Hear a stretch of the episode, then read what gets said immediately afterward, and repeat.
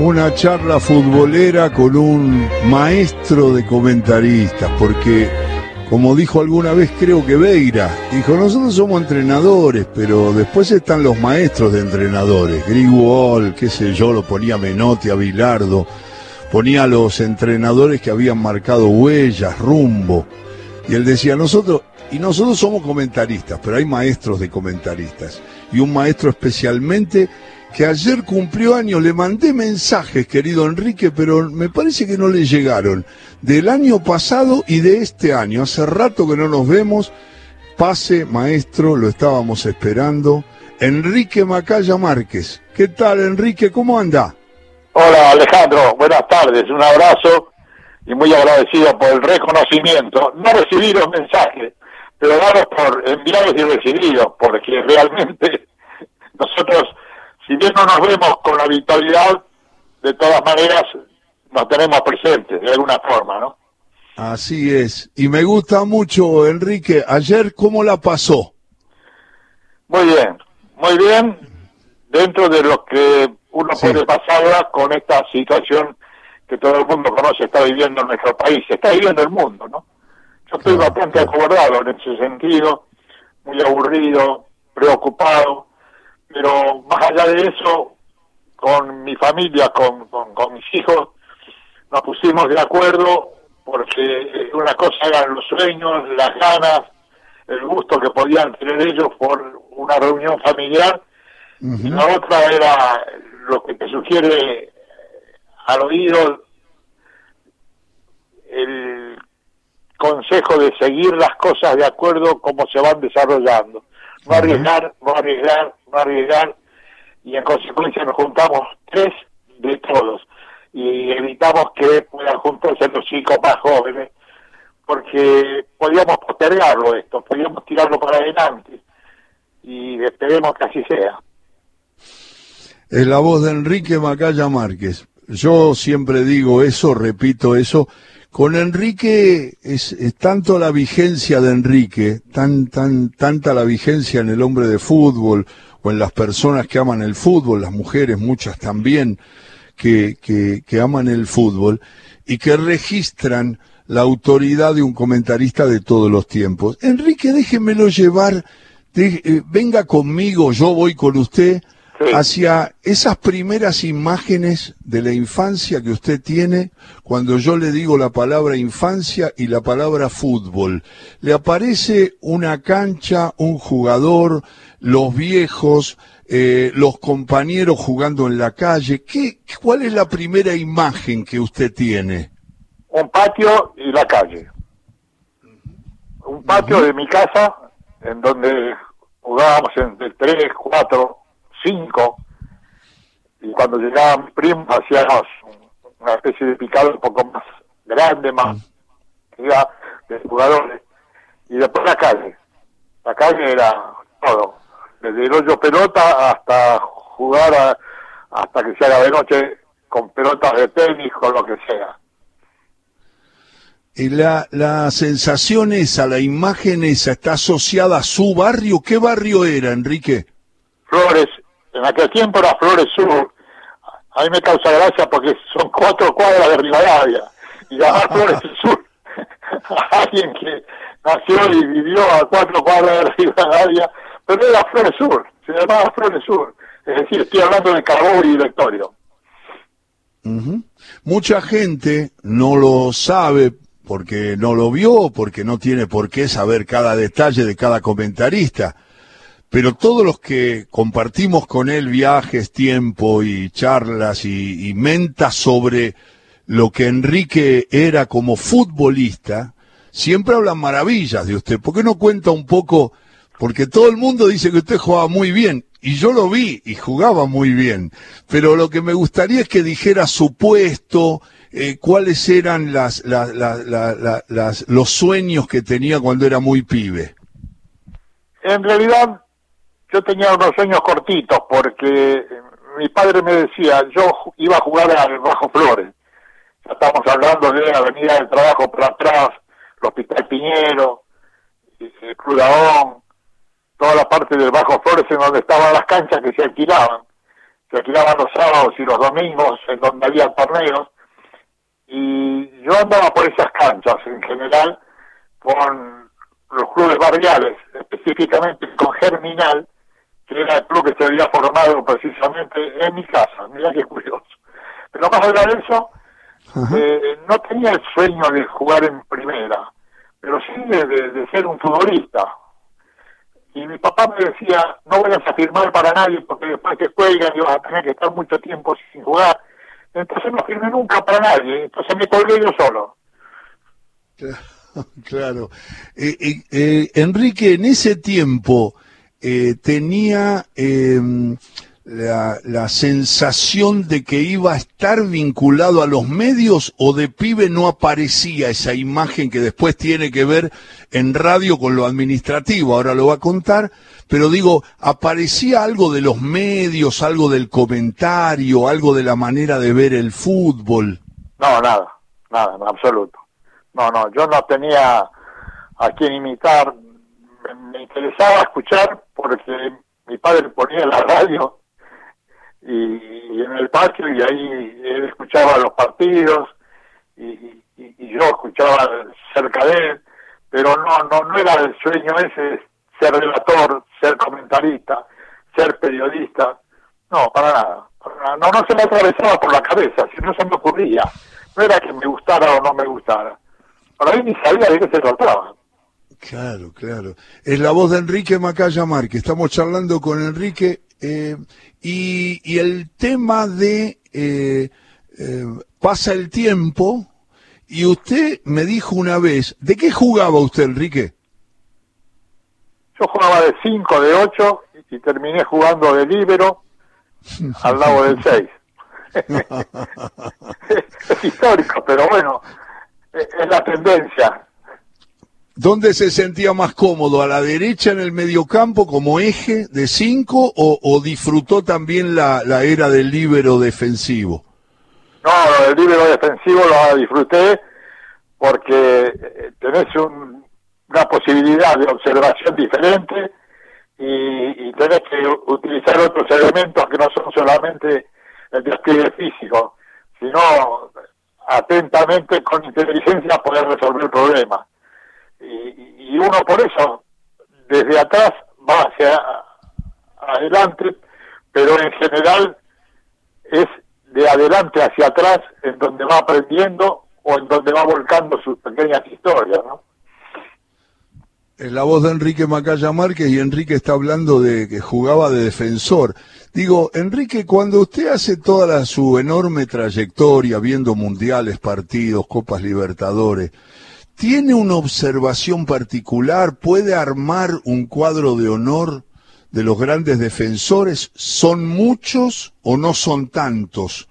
En todos los niveles, digamos. Usted ha visto jugar desde Adelacha y lo habrá visto jugar a, lo vio jugar a Varesi, lo vio jugar a Perfumo, eh, por nombrarle, no, no, Lo, lo vio jugar a Elías Figueroa, que era un maestro, ¿no? Claro.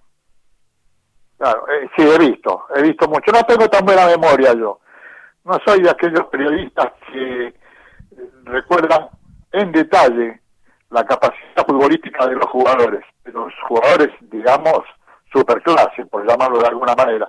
De todas formas, eh, uno va reconociendo los valores de cada jugador de acuerdo a las experiencias que ha tenido y a las posibilidades de ver lo que ha tenido.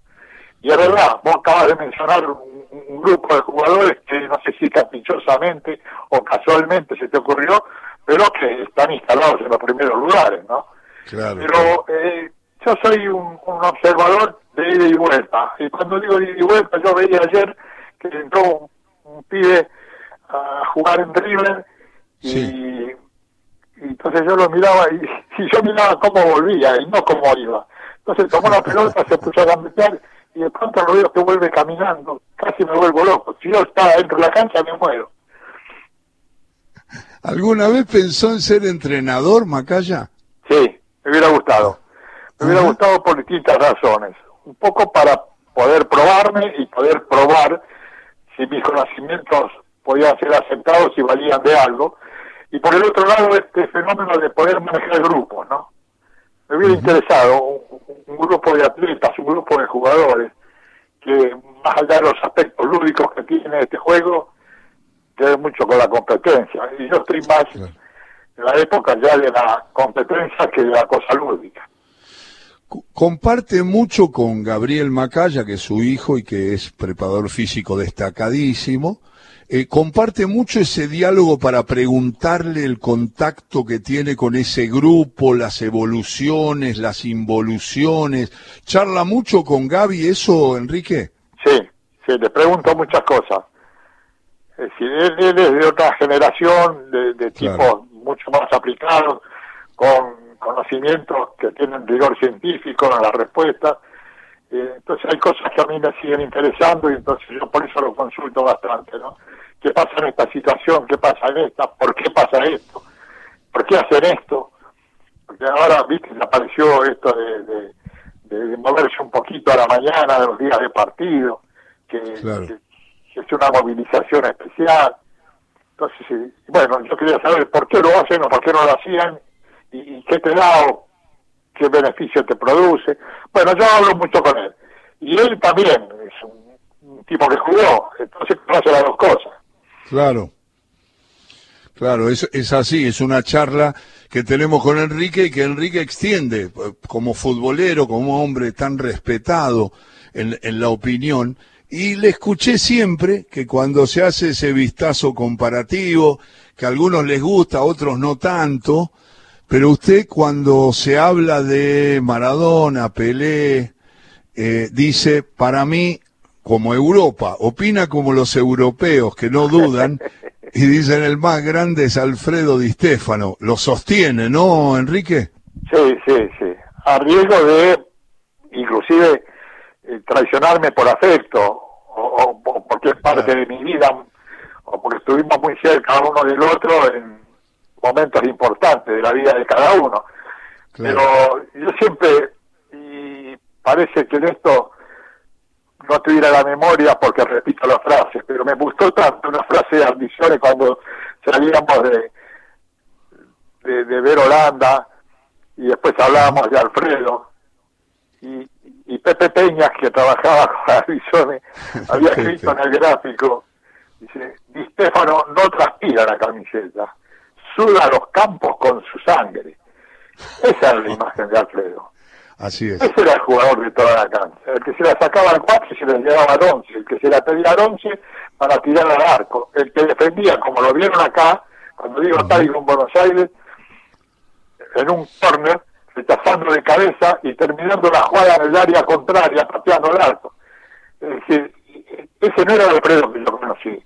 Porque Alfredo fue una cosa rara. Fue un, un un fenómeno de clase media alta que no, no tendría una respuesta de acuerdo con lo que está preestablecido de cuál es el currículum que tenés que presentar el día que te dicen, ¿y dónde jugaste? Ah, no, yo soy de un lugar modesto, yo de, de fútbol barrial, desorganizado, me la rebuscaba como podía. Alfredo Alfredo estaba muy bien comido, muy sano, muy fuerte, muy atlético y muy inteligente. Y después, bueno, aprendió a jugar siendo sacrificado.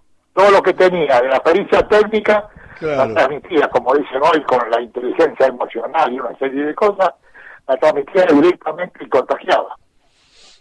Eh, en ese grupo, Macaya, estamos charlando con Enrique Macaya Márquez, en ese grupo de elite de arriba, no, no para escarbar en su memoria ni nada, porque son jugadores tan destacados, digamos, que están a la vista. Cuando yo le nombré los zagueros, nombré pensando en los que seguramente usted destaca por concepto, porque nadie puede desconocer a Varesi, qué sé yo, ¿no?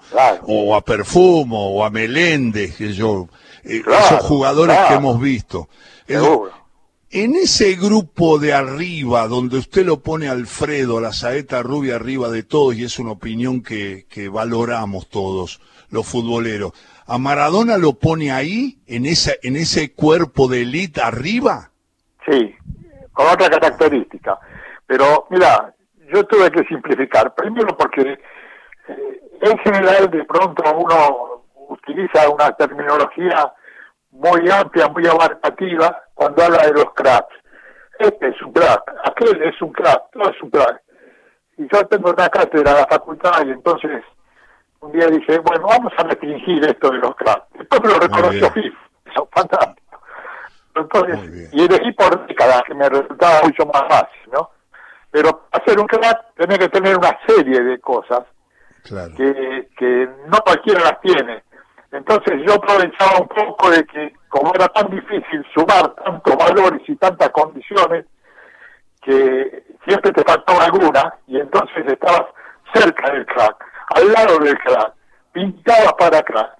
Pero en este caso, eh, uno debe reconocer que yo lo tengo a Alfredo como el jugador total, y, lo tengo en el 58, cuando debuta Pelé en el Mundial, Ajá. o tengo a Pelé, Pelé es, preferido de Menotti, por ejemplo sí, sí. más temporada, bueno, lo dejará él, ¿no? Sí. Diego es un, creador, un creador, un, tipo que, que, que, inventa cosas, inventa, inventa, y, es, fantástico eso, ¿no? Y, y que trabaja todo lo inventado, todo lo que está inventado, lo hace perfecto. Muy bueno. Y es un imitador de Alfredo. Y, y eh, en ese, no, no, no para compararlo, salir de esa comparación que le deben preguntar, lo deben volver loco. A nosotros nos vuelven loco de qué cuadro es usted. Es una risa eso. Esa es la vigencia que usted tiene. Es impresionante. Yo subo un taxi y me dice, ¿de qué cuadro es Macaya? Le digo, perdónenme. Yo cuando me veo con Macaya le pregunto cómo anda, cómo está con los hijos, cómo está con los nietos. ¿Cómo le voy a preguntar de qué cuadro es? Bueno, este, es una pequeña digresión que hice, pero que tiene que ver con la, vigencia de la opinión. Uno tira una opinión y dice, bueno, ¿dónde están los grandes? ¿Dónde lo, lo empieza a ubicar? El otro día me preguntaron los cinco mejores que viste y no lo nombré a Messi, porque Messi está construyendo y está terminando de adornar su historia todavía falta. Nosotros cuando hablamos de Cruyff, de Beckenbauer, de Pelé, de Garrincha, de, de Maradona, hablamos de la síntesis de una, de una tradición. Messi todavía puede agregar cosas a su historia. Entonces no lo puse y se me enojó la gente que me dijo, le digo, no, yo no pongo porque voy a ser injusto con Messi.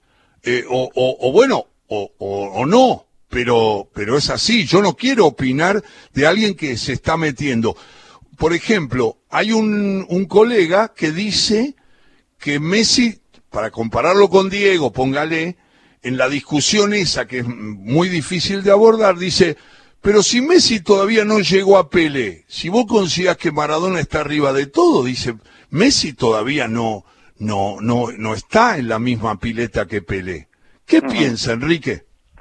Yo creo que es prácticamente imposible hacer comparaciones como la que jugamos nosotros los periodistas, pero bueno, es casi un juego esto de poder opinar, hacer comparaciones de acuerdo con distintas bases, qué es lo que se toma, qué es lo que se desecha para poder en vigencia cierta comparación, ¿no? Cantidad de goles, cantidad de partidos, cantidad de tiros libres, cantidad de libres, hay cosas que no pueden compararse. Pero de todas maneras hay algo que tiene, para mí, tiene que estar presente en cada uno de estos fuera de serie, y que tiene que ser la cuota de liderazgo. Y yo estoy esperando por la cuota de liderazgo de Messi, porque a Messi le hicieron capitán, lo hizo saber la capitán, para darle el liderazgo, y el liderazgo lo tuvo Macerano. Claro, claro, claro. Usted está esperando esa, esa, esa conducta de Messi, digamos. Claro, pero lo que pasa es que no se va a dar al mismo tiempo de la gran condición futbolística en cuanto a lo que uno puede poner técnicamente a favor de determinadas ideas y el liderazgo. Parece ser que a Messi no le tocó en el mismo momento como le tocó a Maradona. Maradona era un líder, un tipo que, pero bueno, nosotros lo vimos Diego era un tipo que, se paraba aviones particulares con tal de no faltar un partido de selección. Hacía cualquier cosa con tal de jugar a la selección.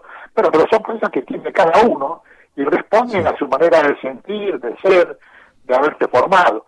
Pero eh, eh, Messi es más bien producto de y no produce a los otros. Si bien tiene influencia sobre lo que es el producto final, evidentemente, no, no, no, te lo lleva al hombro, ¿no? no se pone un equipo al hombro para decir, vamos a dar vuelta al resultado. Lo dará uno da la vuelta por su gran condición futbolística que tiene, pero no por su demostración de temperamento. Ajá, ajá. Enrique, el, el, el, periodismo, quiero que lo cuente, aunque sea breve, pero que cuente que usted, de entrada, en la radio, era un hombre de los sectores administrativos, sí, claro. comerciales. Y en ese momento, el peso de los comentarios, ¿quién lo llevaba adelante? En ese momento lo llevaba, como relator, Fioravanti que manejaba el idioma. Lo que pasa es que los periodistas en ese tiempo venían de la gráfica. De, la gráfica salían y llegaban a la radio, por ejemplo. Estamos hablando de que no existía la televisión. Y en ese caso, la gráfica te ordena y te obliga a manejar bien el idioma. Entonces hablaban muy bien, decían muy bien. Y entonces estaba Cervantes como relator estaba Enzo Ardigó como comentarista, que además de andar muy bien, que además de venir la gráfica, de ser director de la revista Radio Grandia, llegar a sido director de la revista Doble, es decir, tenía una tonalidad justa para la radio. Entonces, eh, eh, se daban ciertas circunstancias, Horacio Besio, bueno, yo estoy hablando de los que trabajaban eh, en Radio El Mundo, que era donde yo entré a los 15 años como empleado. Entonces yo me, pegaba a ellos porque a mí me gustaba el fútbol. No me gustaba, no era que a mí me apasionaba el periodismo. No, no, a mí lo que me apasionaba era el fútbol. Y entonces entraba al lado de los periodistas porque me interesaba ver cómo ellos hablaban del fútbol. Y Enrique, a lo largo de toda la trayectoria de radio y televisión, y sobre todo de televisión en el comentario de fútbol, eh, lo hace como lo hace ahora habitualmente, lo veo yo los, los, los domingos a la noche, eh, lo hace naturalmente, lo disfruta mucho o siempre lo tiene incorporado como una gran responsabilidad el trabajo cumplir, aún hoy, con una trayectoria que tiene este, muchísimos años, y, digo, ¿cómo lo encara hoy? ¿Lo encara con naturalidad, con placer o no? Siempre tenso para poder transmitir lo que usted quiere transmitir de las ideas del concepto futbolero. La suma de las dos cosas. Con una gran responsabilidad, con lo que significa sentir la gran responsabilidad y el disfrute de, poder hablar y de poder puntualizar determinadas circunstancias que se dan en esto, ¿no? Eh, eh, el fútbol empezó jugando con el juego de la pelota y hoy se juega con los espacios. Entonces vos tenés que saber de espacio, tenés que saber... Hoy hay preparadores de divisiones inferiores y a los chicos les enseñan que si la pelota divide la cancha en rectángulos, si la pelota está en rectángulo, el que la lleva anda a buscar el rectángulo número tal porque el centro viene ahí. Y uno dice, es imposible que sea así. Y es posible, no es que sea imposible. Entonces vos decís, bueno, lo que pasa acá le están abriendo las puertas al manejo del espacio. ¿Qué tiene que ver? La velocidad, el espacio, la pericia técnica. Y yo, un poco en serio, un poco en broma, hablaba recién de la inteligencia emocional. Y eso es lo que te permite, si entendés oportuno el momento de tomar una decisión en donde desde la cabeza te parte la orden y vos tenés la pericia técnica para poder determinar de acuerdo con esa orden, pero la inteligencia emocional te dice no, no es el momento, espera. Claro, claro. Qué bueno. Bueno, ¿y disfruta de la unanimidad del respeto de los futboleros de todo tipo? Porque eh, uno siempre una queja recibe, pero usted tiene una vigencia de tanto tiempo ganándose el respeto de los colegas, que son los más severos críticos, y ganándose el respeto de la gente de fútbol, de una continuidad que realmente hace que siempre sentimos cuando nos acercamos a usted, Enrique, una gran admiración, porque ha logrado una cosa que es casi imposible. la verdad que es casi imposible. Yo lo que entiendo es que debe haber quien no piense como yo pero ante la disidencia o ante que yo tenga que exponer públicamente mi pensamiento, es lo que hablo con, con, los chicos que me siguen, con los que están cerca, con los que me escuchan. Es decir, hay que saber y hay que saber transmitir lo que uno sabe y hay que ponerle una gran cuota de respeto, porque en el fútbol se da una circunstancia curiosa, ¿no? El jugador es el primero que sabe cuando no jugó bien.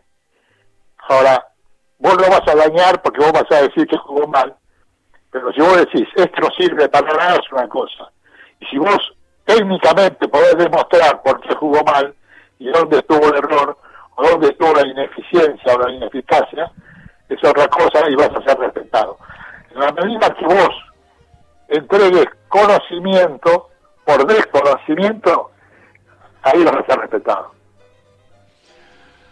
Feliz cumpleaños, lo abrazo, lo respeto y voy a tratar de que mi gente, mis productoras le lleven mis saludos que se los hice por WhatsApp el año pasado y este. Siempre me acuerdo del 20 de noviembre. Enrique, muchas gracias por esta charla. Siempre me tiene en cuenta en este espacio que me da y la verdad que siempre lo, lo valoro mucho. Y espero encontrarlo pronto y le mando un abrazo muy respetuoso. Muchísimas gracias, Alejandro.